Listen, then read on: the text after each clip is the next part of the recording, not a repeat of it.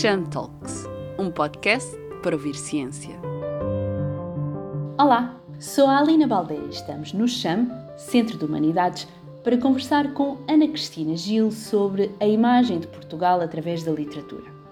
Ana Cristina Gil é investigadora integrada do CHAM, Centro de Humanidades da Universidade Nova de Lisboa e da Universidade dos Açores, de onde nos fala hoje. É especialista em cultura portuguesa, investigando-a também a partir da literatura. Bem-vinda e muito obrigada, Ana Cristina, por aceitar o nosso convite uh, para esta conversa. Eu é que agradeço o convite, tenho muito gosto. muito bem, começo por perguntar se é possível fazer o retrato de Portugal observando ou analisando textos. Bom, eu espero que seja possível, porque é o que eu tenho andado a fazer há muitos anos. e uh, sim, de facto, eu acho que é possível. Uh, grande parte da minha investigação tem sido sobre isso, portanto, uh, sobretudo em obras literárias, procurar as representações de Portugal e de alguns aspectos relacionados com, com Portugal. Aliás, eu acho que isto é um bocado transversal a qualquer obra de arte não é? Seja, falemos de, de fotografia ou de cinema, uh, uh, nós acabamos sempre, ou até da pintura ou da escultura, muitas vezes uh, é, é fácil verificar que os artistas partem da sua realidade para a construção de, de, mundos ficcionais, de obras de arte, e portanto é natural que muitas vezes as obras de arte reflitam a, a realidade, o contexto, não é? Muitas vezes de maneira direta, outras vezes de maneira indireta, outras ainda de maneira muito indireta, não é? Depois há vários níveis, um, ou podem não refletir todo, mas disso também podemos falar durante este bocadinho.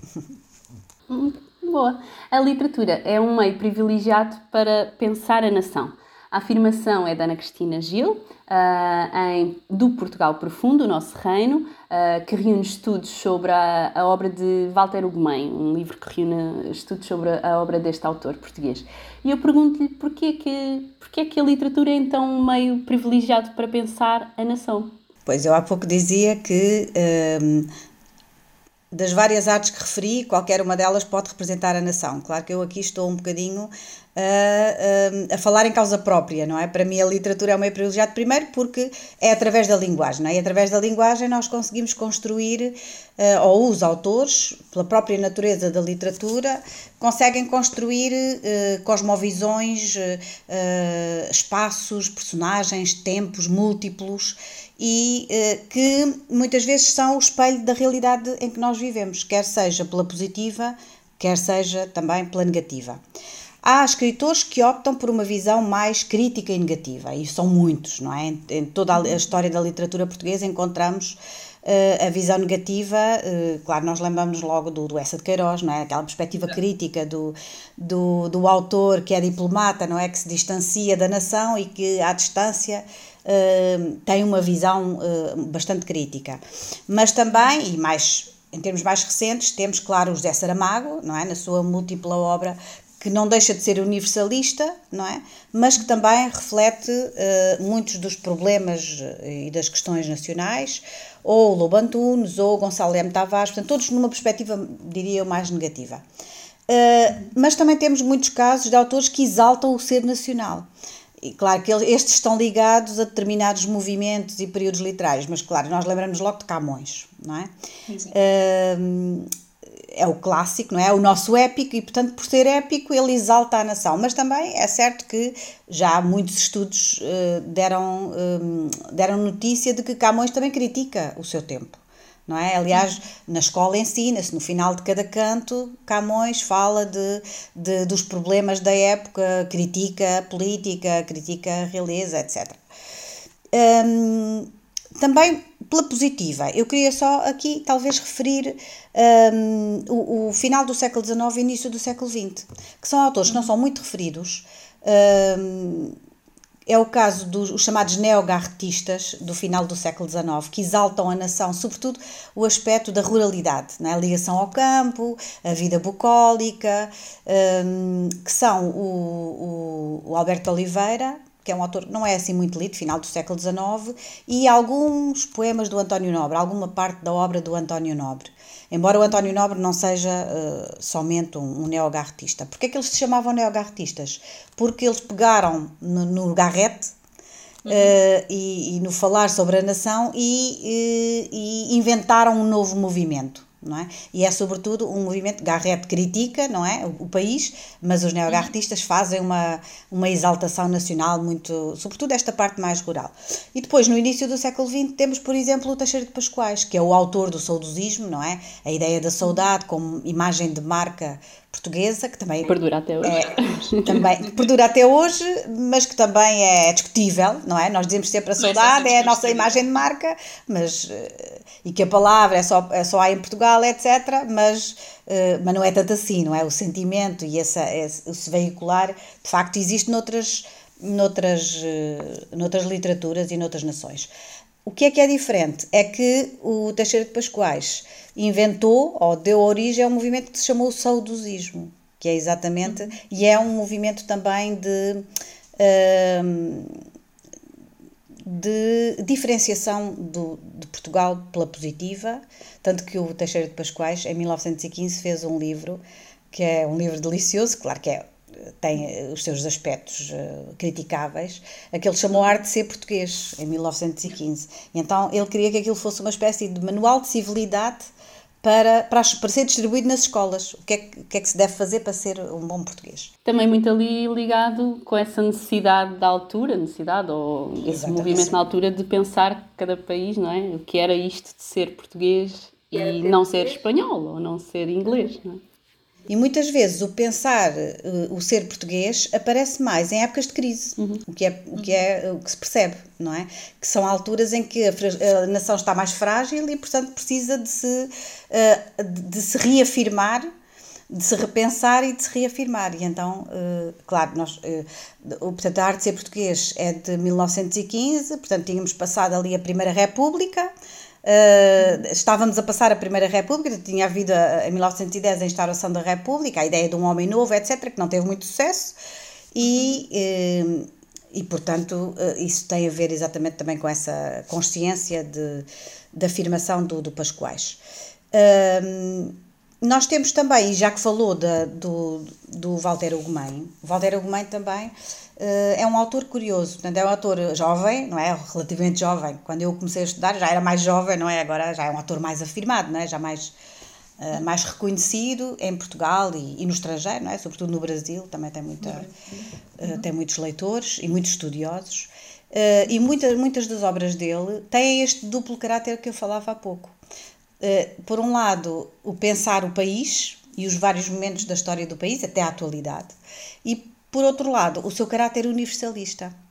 Uh, de, uh, portanto, o que, eu, o que é que eu quero dizer com isto? Quando eu estudo as representações de Portugal pelos vários autores, eu não anulo o lado universal das obras. Portanto, e não é isso, o objetivo não é esse. Portanto, as obras são ao mesmo tempo, podem ser um retrato do país e refletir questões que têm a ver com a nossa vivência e aquilo que nós somos e o que vamos ser ou queremos ser, mas ao mesmo tempo, e, e é, isso é que faz as grandes obras, não é? É serem também, poder ser lidas em qualquer parte do mundo e o leitor se identificar com elas, não é? E serem grandes obras também de, ter em grande valor estético, não é? Também de trabalho sobre a linguagem, etc. E se calhar também faz com que ele tenha esse reconhecimento, por exemplo, no Brasil, não é? Precisamente. Precisamente, ele, por exemplo, tem o romance A Desumanização, que se passa na Islândia, uhum que esse, digamos, não é um romance que tenha a ver com a mundividência portuguesa. Uh, tem a ver com questões existenciais, não é? Uhum. Uh, tem a ver com questões como a família, a vivência em família, a vivência com o espaço, etc. Portanto, isso também me interessa, embora o meu alvo de investigação seja, sobretudo, esta questão uh, mais virada para, para a identidade nacional. No caso de, desse romance, O Nosso Reino, é curioso porque ele volta, ele faz um retrato do Portugal salazarista. Aliás, que muitos uhum. autores uh, contemporâneos fazem uh, de maneiras diferentes, não é? No caso dele, ele recupera aquela ancestralidade, não é? Aquela ruralidade, o Portugal miserável, um Portugal ainda retrógrado, muito apegado à religião, uh, muito apegado à, àquilo que se pode dizer que é um traço português desde o nascimento da nacionalidade, que é o chamado espírito providencialista, que é o português uhum. espera sempre que haja uma providência divina ou não, portanto, que haja uma entidade que lhe, que lhe resolva a vida, basicamente é isso. Começou com, com o Deus Doric, não é? Quando Cristo apareceu a Afonso Henriques, ou terá aparecido a Afonso Henriques em 1139 e depois continuou pela história fora, o sebastianismo, claro, é o grande exemplo, e até hoje, não é? E nós vemos isso hoje. Eu costumo dizer, eh, às vezes em conversas sobre isto, que, por exemplo, o nosso Presidente da República, o Marcelo Rebelo de Sousa, Uh, ainda é, é um pouco, encarna esta figura do, do, do homem providencial. Porquê? Porque ele uh, aparece como um protetor dos portugueses. Portanto, ele está em todo o lado, consegue quando há situações difíceis, não é? Ou, ou, não, ou de celebração, ele consegue estar em todo o lado, a apoiar todos, não é? Portanto, ele próprio também alimenta, não é? Essa imagem. Uh, portanto, isto para dizer que esta questão do providencialismo veio até hoje, não é? E basta nós vermos, por exemplo, um, uh, ah, ainda as, as, as crenças religiosas, não é? Uh, como, como Fátima, não é? Ou, por exemplo, nos Açores, as, as grandes uh, festas de, do, do Divino Espírito Santo, não é? Os, os impérios do Espírito Santo, etc. Pronto, mas aqui isto levava-nos também uh, muito longe, mas é, é isto não é? É de facto a literatura é um meio privilegiado, uh, não, não, digamos, não, sem tirar o mérito, não é? A outros meios, que eu muitas vezes uso também, não é? Faço a ligação entre a literatura e o cinema, ou a literatura uhum. e a fotografia, ou a pintura, e isso enriquece muito este tipo de trabalho. E pergunto se há objetividade suficiente nos textos literários ou o papel de quem os analisa, no caso a Ana Cristina, enquanto investigadora, é extrair uma representação consciente de que esse é um olhar único de quem o escreve.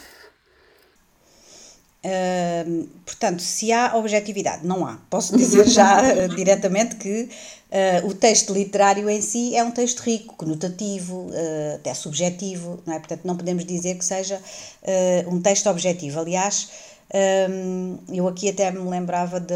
Estava-me a lembrar aqui da, do Humberto Eco, que é um uhum. grande teorizador e crítico literário. Era. Uh, ele, a certa altura, fez. Uh, escreveu uma obra que chamou Obra Aberta. A obra aberta uh, dizia isso precisamente, que as obras são as obras literárias são, uh, são subjetivas, são muito ricas, não é? são conotativas e, portanto, dão asa a muitas interpretações. E os leitores são livres de, uh, de fazer a interpretação que, que quiserem, não é? Ou que acharem pertinentes. Depois disto, não é? E depois do impacto que teve esta obra aberta, portanto, a obra aberta no sentido aberta a, vários, a várias interpretações. Ele fez uma outra obra, a que chamou Os Limites da Interpretação. Uhum. Então, em que ele já dizia Bom, nós podemos interpretar as obras, mas não podemos dizer tudo. Não é? Portanto, não é possível inventar sobre aquilo que o autor diz. Uh, e de facto, um, ehm, nós quando estudamos, quem lê, não é? Ou quem interpreta ou procura interpretar uma obra, deve estar consciente de que a sua leitura é uma leitura possível, não é? Não esgota a obra, não é? E portanto é essa também a minha perspectiva. Uh, mas essa leitura tem que estar um, ehm, suportada no texto. Portanto, eu não posso inventar tudo, até às vezes costumo dizer aos estudantes, não é? Quando, quando estão a falar sobre textos, ou quando vão fazer exames, mais no caso da literatura, eu dou cultura portuguesa, não é? Mas, por exemplo, quando inclui uh, análises de texto, esta é mais no âmbito da literatura, geralmente os alunos até dizem, quando vão fazer exames, ah, eu depois chego lá, aquilo são poemas, eu invento qualquer coisa, não é? Eu digo lá, um, faço assim uma interpretação, eu até, por brincadeira, costumo dizer isso, não se pode dizer tudo sobre o texto, não é? Portanto, há limites, uh, mas e é exatamente dentro desses, desses limites que eu me movo. Portanto, a partir daquilo que o autor diz, tentar perceber qual é a sua cosmovisão, qual é a sua ideia sobre a nação, se é que se é que isso justifica. Claro que eu escolho obras em que eu acho que isso acontece, há outras em que uh, o autor não, não visa, não, acaba por não fazer nenhuma ligação ao país, então aí já estamos a falar de outro nível de, de, de temas, não é? Uhum. Um, para extrair essa representação, quando, quando faz esse exercício de se debruçar sobre o texto, o que é que procura exatamente para, para reconstruir essa, essa imagem de, de Portugal? Uh, por exemplo, podemos usar paisagens, a, a, personalidade das personagens. Pontos específicos. Pois, esse é exatamente, uh, a Alina deu precisamente o mote, não é? Que é, se, se, eu estou a falar de narrativas, então eu vou buscar as categorias da narrativa, não é? Isso será, uh, será uma das maneiras mais, uh, um dos métodos, não é? Para fazer isso. Geralmente o que eu faço é, como eu estudei, tenho estudado a questão da identidade nacional e os fatores da identidade nacional, uh, portanto, fatores que eu considero, uh, os fatores que eu considero geralmente são o território, não é? Como uhum. é que o território aparece, e a Alina falava da paisagem, é exatamente isso, não é? Como é que ela é representada, uh, o território, a história, se a história aparece ali, a mais recente ou a mais antiga, mitos, mitos nacionais, ou um, a religião, como é que ela aparece, a arte, que não seja a arte literária, portanto, outros tipos de arte, como é que elas também aparecem, ou as raízes étnicas. E depois isso é procurado exatamente nessas, eh, nessas componentes, por exemplo, se for um texto narrativo, nessas componentes narrativas. O, ca o caso do território ou do espaço uh, é, por exemplo, na construção de espaços, na paisagem. Eu vou dar só um exemplo, se me permite, não é? Não querendo alongar muito, mas é um exemplo que é muito uh, circunscrito, que é o caso da cidade e as serras do Essa de Queiroz. É? Na, na, Cidade e as uhum. Serras, nós temos a, a figura do a personagem do Jacinto, que vem da, do, do lugar hipercivilizado que é Paris para Portugal. Uhum. E, portanto, o romance faz um contraste entre a França e Portugal, entre Paris e, e Tormes, não é? O solar para onde ele vai. Um, e quando ele entra em Portugal, a imagem, logo a primeira imagem que temos é uma imagem positiva, porque ele vem de comboio, para numa estação e a estação então é descrita, geralmente o leitor passa por ali e, e, não se detém muito, não é? mas se nós olharmos bem, a estação é descrita como tendo, por exemplo, uh, é uma estação muito sossegada, muito varrida, com rosinhas brancas trepando as paredes, portanto é um espaço idílico uh, com um tanquezinho abafado de limos, com duas mimosas em flor que rescendiam. Portanto, temos o cheiro, temos a visão e, portanto, é quase como se esta estação fosse uma cinético do resto do país. Ela, ou seja, ele está a entrar ali, está a entrar num Portugal rural, um Portugal uh, ligado à natureza, não é a Paris nem nem o, o, apartamento dele hipercivilizado, cheio, cheio, de, cheio de aparelhos, etc. Portanto, ele está a entrar uhum. num lugar que é uh, um lugar bucólico. É? Pois, isso depois tem outras variantes, não é? O romance não é assim tão linear. Mas, portanto, só para, para dar aqui um exemplo em como realmente uh, uma simples descrição já diz muito é muito significativa da, da própria uh, visão que o romance nos dá do contraste entre Portugal e, e França. Uhum. Uh, isto é, é, só um exemplo no caso do espaço, não é? mas depois também temos, podemos uh, procurar a questão das personagens, não é? as relações sociais que se estabelecem entre elas, o que é que elas representam, ou, um, ou por exemplo, o tratamento do tempo. Uhum. E aqui, claro, podemos pensar como é que a memória coletiva é recuperada, isso vê-se muito também no, no romance histórico.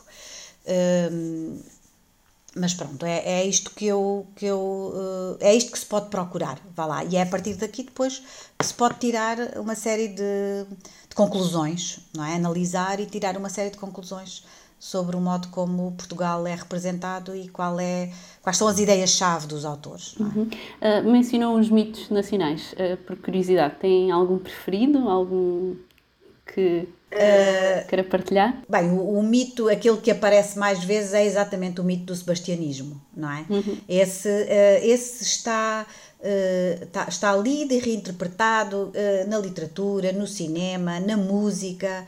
Uh, eu às vezes até, uh, até uh, costumo citar aquela música do, do José Cid sobre o Dom Sebastião. Toda a gente conhece o José Cid, mas ninguém se lembra que ele tem uma música dedicada ao Dom Sebastião, ou El Rei Dom Sebastião. Portanto, eu acho que se tivesse que escolher algum seria o mito do sebastianismo, mas há outros, não é?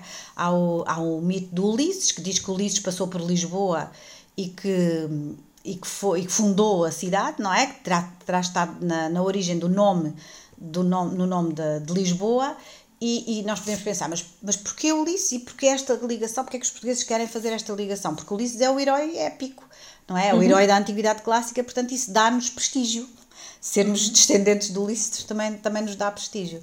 Uh, o sebastianismo é aquele que está sempre presente, é o mito providencialista por excelência, não é? Como eu dizia há pouco. E continua até muito na cultura popular, não é? Porque basta estar no voeiro, dizemos que. Exatamente. e é curioso, porque eu costumo perguntar, por exemplo, aos jovens, a, gosto muito de fazer estas conversas com eles para ver o que é que, ele, o que, é que eles.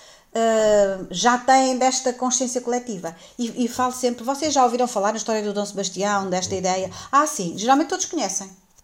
Todos conhecem este, o sebastianismo. A ideia de que vai vir um Salvador, não é? Montado num cavalo branco, numa manhã de nevoeiro, e, portanto, isto passa, passa através das famílias, da escola, uh, passa através dos meios de comunicação social, portanto, estes mitos vão passando. O outro é o mito dos lusitanos. Uhum.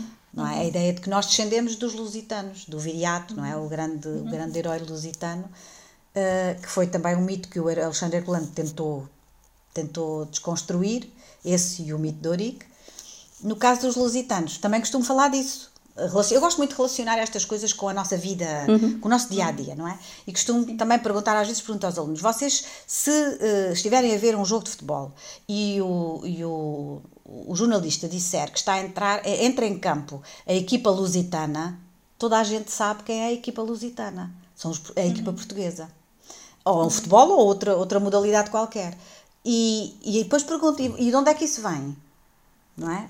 Porque é que é a equipa lusitana e não é outra qualquer? Porque é que não é romana? Os romanos também tiveram na Península Ibérica, não é? Porquê? Porque se construiu precisamente, mitificou-se esta origem lusitana. E porquê? Porque o viriato uh, resistiu e os lusitanos resistiram durante muito tempo, praticamente um século, às investidas dos romanos.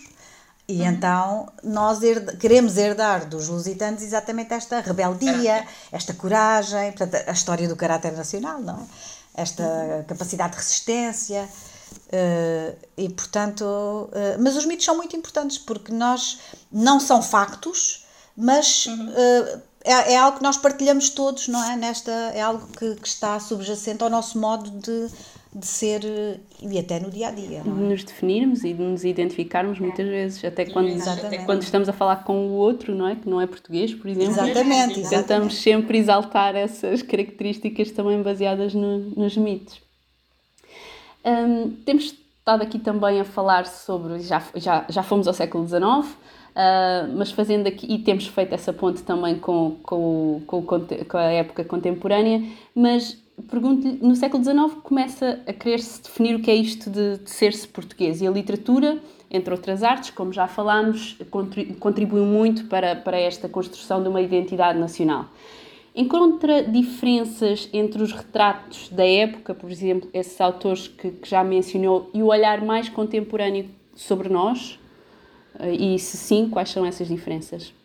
Uh, eu encontro mais semelhanças do que diferenças. Claro, as diferenças têm a ver com o próprio contexto da época, com os referenciais, não é? Uh, eu estou a pensar, por exemplo, um, o caso da, da, do, do, colonialismo, não é? E a descolonização, não é? Evidentemente que o português, os, autores portugueses sempre pensaram e continuam a pensar nisso não é? Parece que temos um, um pouco um passado mal resolvido, uhum. não é? Uhum. Eu estou-me a lembrar, por exemplo, de, de autores como a Dulce Maria Cardoso, que tem o, aquele romance que se chama O Retorno, uhum. em que ela uh, põe na voz, o narrador é uma criança uh, e ela uh, conta o, o regresso a Portugal dos chamados retornados, que ela também foi. Uh, e então, uh, e conta uh, essa, essa, vá lá, essa adaptação, como é que essa adaptação foi feita, como é que foram recebidos em Portugal, as dificuldades que tiveram. portanto, pode-se dizer que, e claro, muitas vezes numa perspectiva também crítica, não é? mas, mas no caso da Dulce Maria Cardoso, eu acho que é uh, é muito numa perspectiva também de uh, registro de época. Portanto, ela quer também, e, e, quase também com alguns lives autobiográficos. Não é? Uhum. Mas para fazer essa relação, eu acho que, uh, portanto, nós podemos dizer, com a geração de 70, não é? O ESSA, o Antera, etc., inaugurou-se uh, aquilo que se chama o discurso sobre a decadência portuguesa. E é assim, esse discurso continua até hoje. embora de maneira diferente e por questões diferentes, mas ele continua até hoje. E eu um, e posso referir, por exemplo, um, um caso de um autor de que eu gosto muito, e é um excelente autor, eu considero que é de facto um. ele está constantemente a receber prémios, que é o, o Mário de Carvalho. Uhum. Uh, e estava-me a lembrar de um romance dele que se chama precisamente Fantasia para dois coronéis e uma piscina. Claro, os coronéis são militares do, da, da guerra colonial. Uhum. E, e, portanto, uh, mas nesse romance vai muito para além disso, não é? Dessa reflexão sobre a guerra colonial. Ela, ela está lá de um modo indireto. Uh, e então, nesse romance, nós temos uma série de personagens que são uh, uma espécie de, quase que diria, umas personagens tipo do Portugal muito contemporâneo, em que parecem quase estereótipos. Temos o eterno adolescente, que é o, o homem já com quase entre os 30 e os 40, que ainda vive dependente dos pais, não é? E vai e fala à, à jovem, não é? O eterno jovem, não é? quer ser eterno jovem, não, não tem meio de subsistência, exato, e então vai pedir dinheiro à mãe. Uh, mas ele quer ser, quer ser o jovem rebelde. Uh, depois temos também uh, o, o, há uma personagem que é uh, uma espécie de andarilho, não é? Que é o Chico Esperto. Vai se desenvencilhando na vida e vai arranjando uns pescados, que é uma, uma imagem também muito contemporânea. Uh, isto tudo no, no, Fantasia para dois coronéis. Temos os coronéis, não é? Um, que, uh, que representam os, os, uh, um passado de guerra colonial, mas é um passado que também ainda deixa marcas, não é? E onde, como é que nós vemos isso? Uh, um dos coronéis, por exemplo, uh, dorme, a, a, mulher, a esposa, é? a certa altura diz que ele ainda, uma parte com bastante graça, diz que ele ainda dorme com uma, com uma, uma arma debaixo, da, debaixo da, da almofada ou debaixo da, da cama. Portanto, o que é que nós vemos? Vemos a referência a, a, à guerra colonial, não é? E ele tem outros, outros o Mário de Carvalho tem outros romances em que, em que isso eh, aparece de uma maneira muito evidente, essa crítica a esse período negro da nossa história. Uh, e um, uh, eh, temos também outra, a própria esposa dos, do, dos coronéis, não é? Que é uma, uma mulher culta, mas depois fala com, com palavrões de uma maneira muito brejeira. Portanto, o que é que o Mário Carvalho faz? Ah, e o novo rico e a imigrante de leste também aparece, portanto, a, a, a imigrante uh, que vem dos países de leste, que é uh, licenciada, mas que está a limpar casas, não há problema nenhum em limpar casas, não é? O problema é que isso não é consentâneo com o objetivo de vida dela e a formação que ela tem. E, portanto, o Mário de Carvalho constrói esse romance com a interação com a história, uma história engraçada, também não vou contar agora, uh, mas faz um retrato social do Portugal contemporâneo. É um retrato também bastante crítico, em que o que é que nós temos temos um retrato da ignorância portuguesa, da rudeza, uh, até de, algum, de alguma falta de gosto, da corrupção, uh, do, até de, de uma certa, uh, um certo grotesco, não é? Uhum. que, que, que aparece ali naquele romance. Portanto, eu diria que nós continuamos com os autores continuam com uma visão muito crítica do país, mas isso não é forçosamente mau. Eu considero que isso não é forçosamente mau. Isso, isso significa que, uh, que os autores pensam sobre Portugal e têm uma perspectiva crítica. E eu acho que, agora extrapolando um bocadinho para aquilo que nós somos hoje, é isso que falta muito aos portugueses hoje, que é olhar, terem um pensamento crítico, olharem criticamente para a realidade. Hoje os portugueses consomem muito aquilo que lhes dão, os meios de comunicação social, as redes sociais, consomem acriticamente, não pensam sobre aquilo que lhes é dado. Não é? E portanto não tomam posição, não tomam posição, não pensam, não tomam posição, não votam. Uhum. Portanto, isto, eh, em termos daquilo que nós somos, é, é um bocadinho preocupante. E depois temos uh, uma sociedade que uh,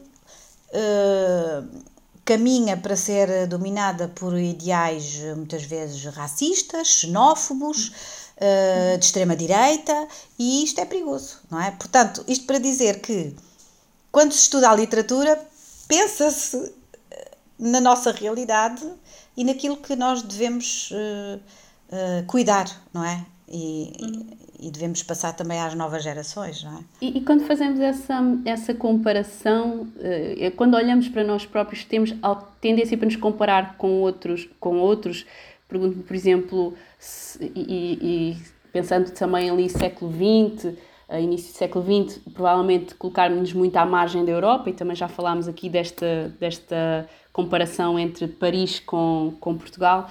Um, fazemos-lo com a Europa, fazemos-lo com outros povos? Há alguma tendência mais específica ou é um olhar para nós próprios sem grande comparação? Já foi mais por comparação. Uh, sobretudo no final do século XIX, não é? estava a pensar no caso do Ramalho Ortigão, estávamos sempre a comparar com a Holanda, com a Inglaterra ou mesmo essa. Hoje em dia, essa, essa comparação não é tão pontual. Talvez com a Europa, sim.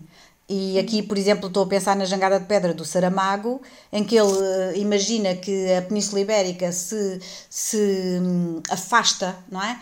Uh, se desprende uh, do resto da Europa e depois começa a vaguear pelo, pelo Oceano Atlântico, uhum. não é? E isso, no, isso é pensar, claro que esse, esse livro também teve uma origem muito específica, que foi a adesão de Portugal em 86 à União Europeia. Na altura era CEE e, portanto, e o Saramago tinha uma visão claramente anti-europeísta e, e, portanto, o que ele queria dizer é que as nossas, os nossos laços culturais estavam mais com a África e com o Brasil, por isso ele põe a jangada no meio do Atlântico, do que propriamente com o resto da Europa. Mas é muito curioso a maneira como ele, como ele coloca isso. E hoje em dia eu acho que nós já estamos um pouco numa uma fase diferente, não é? Nós. Hum, temos os laços afirmados com a África e com o Brasil, mas já nos sentimos mais europeus. Eu acho que estas novas gerações, é uma pergunta também que eu costumo fazer aos mais jovens, é se sentem europeus ou não. E eles já se sentem, eu noto que tem havido uma evolução nas respostas. Uh, já há essa maior proximidade com a Europa. Provavelmente também essa integração à Europa, não é? é essa União Europeia, sim, sim. o projeto da União Europeia. Exato. E isso nota-se também nos escritores, eh, até, até por exemplo na partilha de uh, ansiedades, não é? de angústias semelhantes.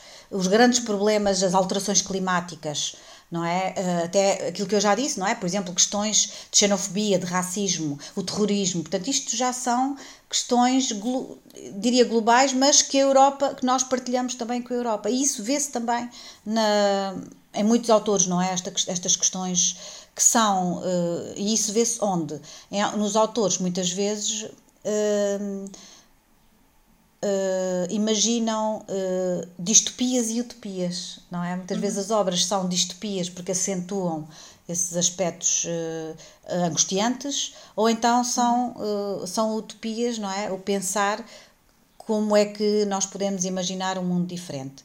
Mas eu diria que, na generalidade, os autores hoje mantém esse, esse espírito crítico, uh, precisamente, considero eu, porque uh, numa perspectiva construtiva, porque tem uma perspectiva construtiva, que é há uma preocupação com a sociedade e com o rumo que a sociedade toma. E por isso, que melhor maneira do que também usar a obra literária para isso. Se bem que eu também queria deixar aqui registado que uh, a obra literária, acima de tudo, é um trabalho sobre a linguagem, não é? É uma aventura uh, sobre a linguagem. Depois ela pode ser estas coisas todas que eu estou para aqui a dizer, assim como a pintura é um trabalho sobre a tela, não é? Uh, e depois tudo o resto é um acréscimo.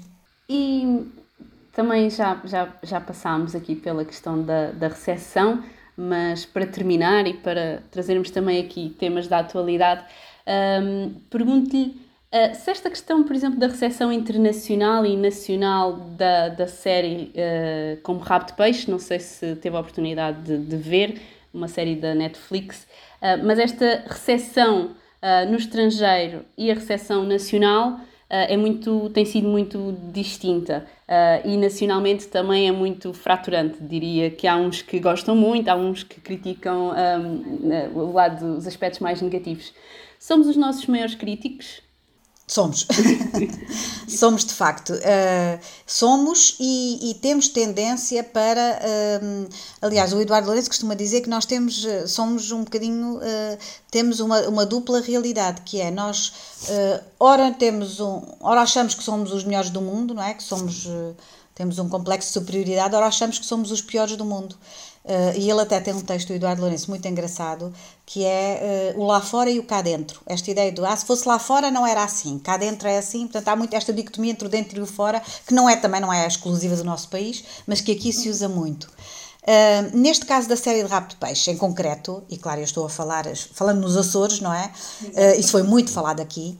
Uh, também há essa, e, e, a, e a Aline usou muito bem o, o adjetivo, é fraturante, não é? E essa, uh, digamos, essa, esse lado fraturante viu-se também aqui nos Açores. Portanto, houve quem considerasse que, uh, que. Há quem considere que é uma série muito boa e que, que de facto é uma tem, tem qualidade, isso, eu penso que isso está, está provado, eu também concordo com, com esse aspecto, e há quem considere que dá uma má imagem dos Açores. Ora, aqui entramos outra vez na questão inicial, voltamos ao início, e pa, para concluir, é uma. É, é, as séries, não é? A série é uma, é uma obra de arte, não é? Ou seja, é uma, é uma ficção.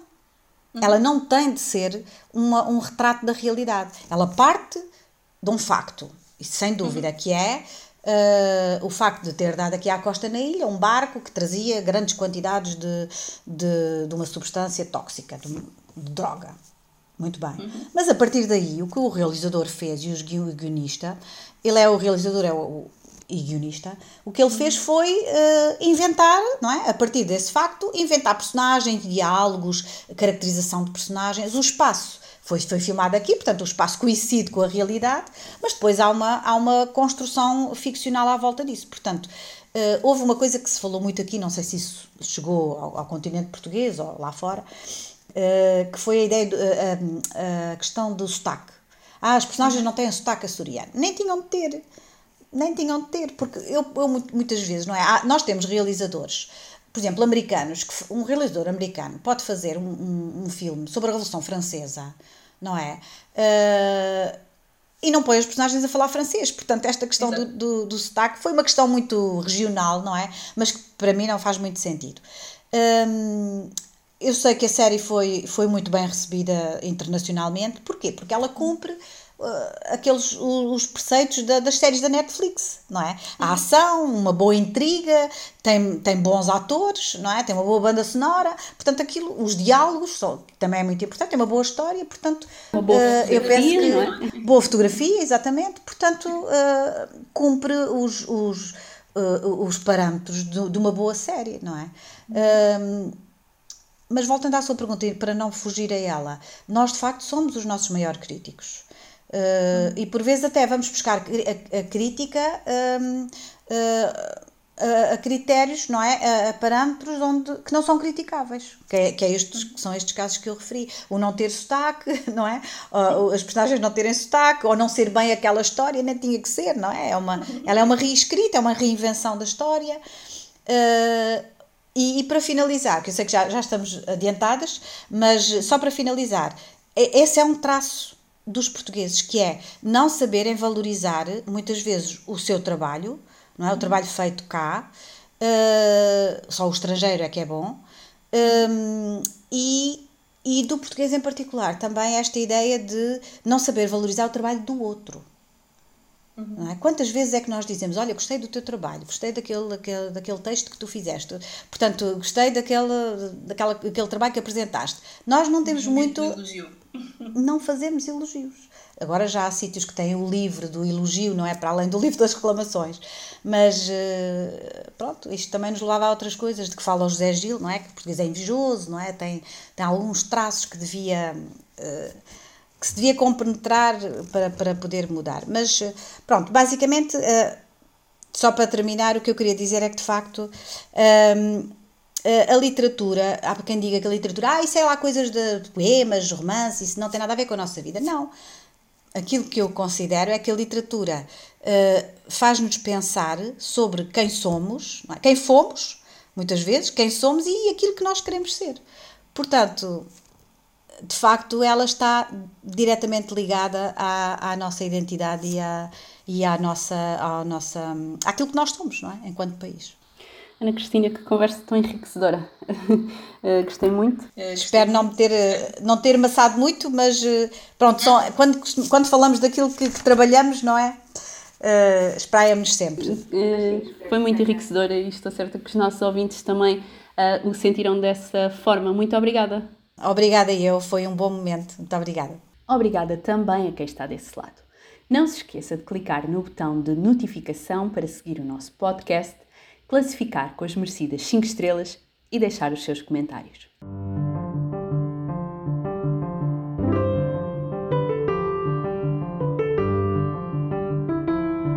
Desta vez falámos com Ana Cristina Gil, investigadora integrada do CHAM e doutorada em Línguas e Literaturas Românicas, trabalhando com dedicação as humanidades desde a perspectiva das línguas e das literaturas, mas também desde a perspectiva das ciências da comunicação, como é o caso do jornalismo. Hoje falou-nos sobre como os portugueses se veem, se exaltam e se criticam na literatura e na arte que produzem. Fomos de Camões à fraturante série de Rabo de Peixe. Do nosso lado, esperamos que tenham gostado desta tão boa conversa. Em breve, regressamos com mais conversas sobre ciência. Até lá!